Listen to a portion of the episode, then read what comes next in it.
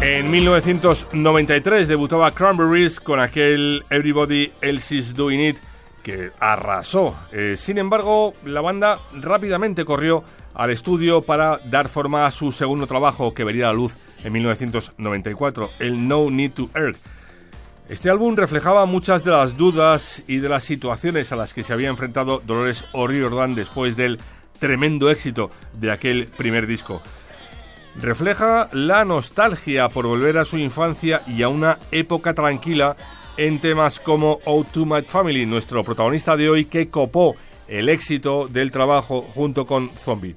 Aún así, este segundo disco se ha convertido en el más vendido de la formación en toda su carrera.